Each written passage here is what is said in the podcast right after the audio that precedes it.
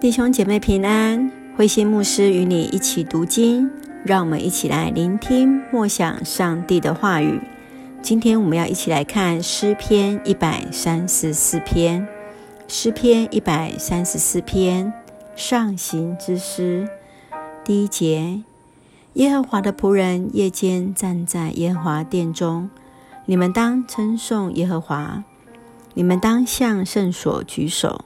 称颂耶和华，愿造天地的耶和华从西安赐福给你们。弟兄姐妹平安。诗篇一百三十四篇是一首赞美的诗，它用当赞颂赞美上帝作为一个标题。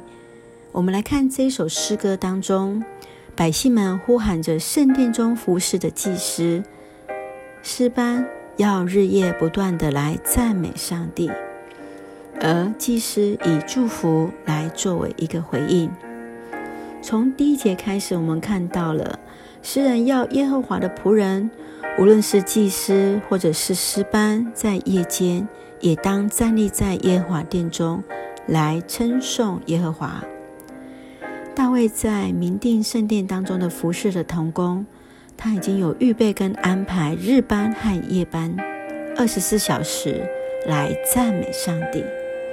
当你在赞美上帝，在参与礼拜的时候，是否是不是也在上帝的殿中，在教会的里面，有深刻的感受到上帝的连结呢？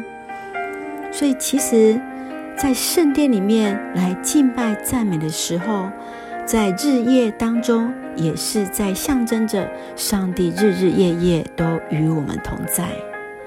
接续在第二节，诗人说到：“你们当向圣所举手。”来称颂耶和华，举手赞美，举起双手来祷告，都是有意识的，在传达内心的一个敬拜。你在敬拜当中会用什么样的肢体语言来表达对上帝的赞美呢？虽然今天的经文只有短短的三节，相信也能够对我们一些的帮助跟提醒。你的领受是什么呢？让我们一起来低头祷告，亲爱的天父上帝，我们感谢赞美你，日夜守护保护我们不休息。你深知我们的心思意念，特别在礼拜或祷告中，都能够从你领受而得来的力量，来帮助我们重新得力。深切感受你与我们同在，我们更渴望早日回到你的殿中来敬拜，来赞美你。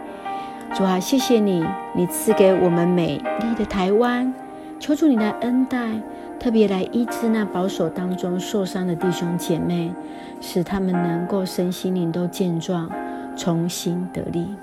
感谢主，献上感谢的祷告，奉靠主说圣名求，阿门。